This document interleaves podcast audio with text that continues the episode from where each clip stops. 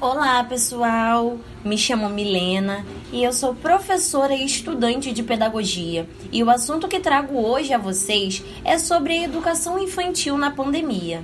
E para que esse assunto viesse à tona, de acordo com a nossa realidade, eu e a Débora Luiza, também professora e estudante de pedagogia, entrevistamos uma professora e pedagoga chamada Amanda, que leciona na educação infantil há 15 anos em instituições privadas e um ano e dois meses na sua escola atual. Amanda respondeu um questionário para que possamos entender melhor este cenário atual e o ensino remoto na educação infantil. E a primeira pergunta foi sobre as principais dificuldades encontradas para exercer a função de um professor na educação infantil durante a pandemia. Ela mencionou que a parte mais difícil foi reinventar, precisar aprender num período muito curto a gravar e editar vídeos, aprender a mexer em novas plataformas, muitos planejamentos em um curto período e muitas tecnologias utilizadas ao mesmo tempo. Foi algo muito desafiador.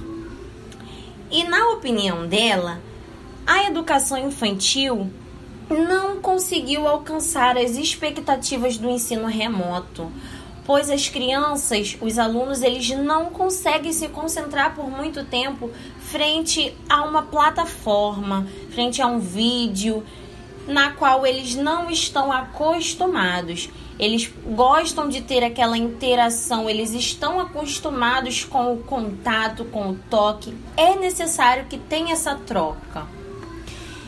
E com isso, os professores, tanto quanto a Amanda, tiveram que desenvolver atividades para que pudessem buscar soluções para diminuir a dispersão dos alunos.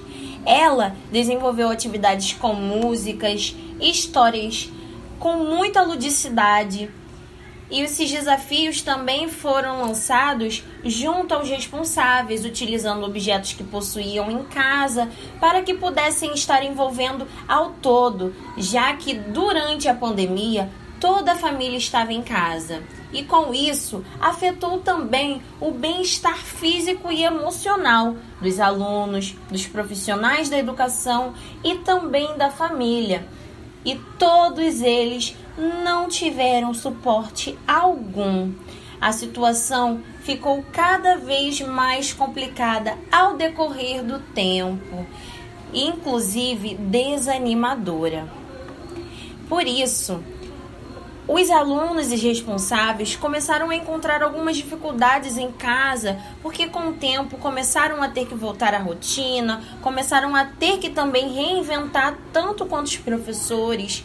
Então, a rotina ficou muito cansativa, muitos responsáveis trabalhando por home office, não conseguiam conciliar as aulas dos filhos com o trabalho. Então, foi algo que tinha que estar sendo a todo tempo adaptado.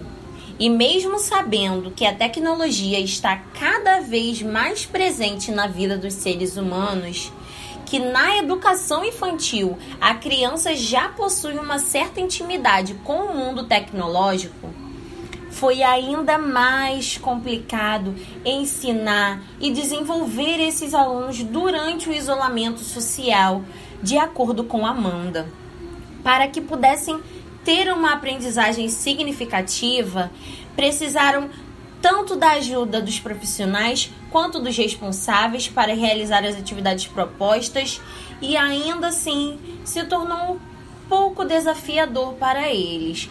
Por isso, foi de extrema importância que as atividades fossem todas desenvolvidas juntamente a um responsável. E com relação ao retorno das aulas, né, mediante a todo longo período de 2020, que foi ter um ensino remoto, é, juntamente às dificuldades que estávamos passando em todo mundo e retornarmos, né, no final do ano com as aulas presenciais é, gostaríamos muito, né, pensamos muito se a escola estava preparada para receber os alunos da educação infantil. E segundo Amanda, segundo a instituição na qual ela leciona, não estava preparada por diversos motivos.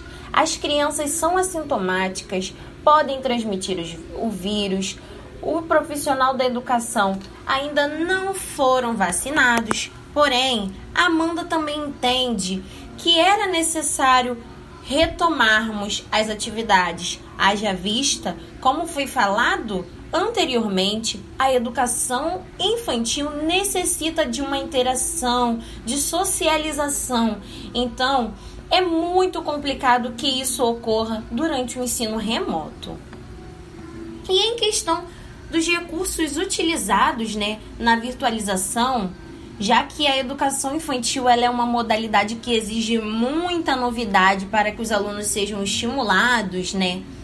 É, foi necessário que buscassem atividades com recursos que possuíam tanto em casa quanto os alunos, como citado que a Amanda utilizou objetos que as crianças possuíam em casa, elaboração de atividades e brincadeiras que estavam de acordo com a realidade de cada um.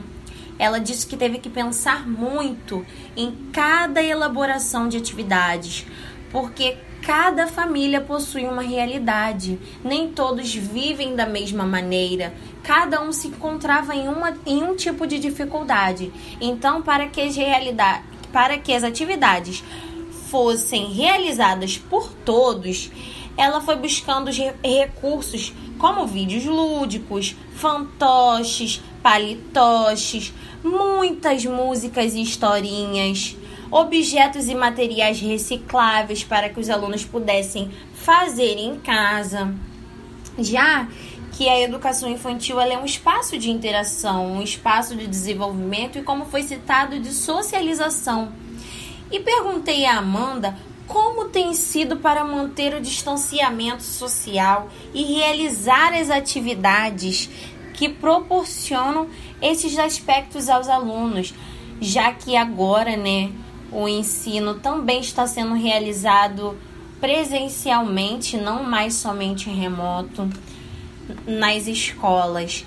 E ela disse que é muito complicado, porque as atividades exigem muito essa interação, né, para que possa ocorrer o desenvolvimento qualitativo de todos os alunos. Ela confessou que não tem tido muito sucesso, pois são crianças. E neste período, gostaríamos também de saber, né, é, sobre o diálogo entre os pais e professores. Será que ocorreu esse diálogo? Porque o diálogo é sempre algo muito essencial, né? E Amanda mencionou que a sua experiência com responsáveis até que foi boa, facilitou um pouco da aprendizagem dos alunos no início das atividades. Porém, com o tempo as coisas foram caminhando de outras maneiras, mas mencionou também que foi uma troca maravilhosa. Todos realizaram as atividades de acordo com seu tempo.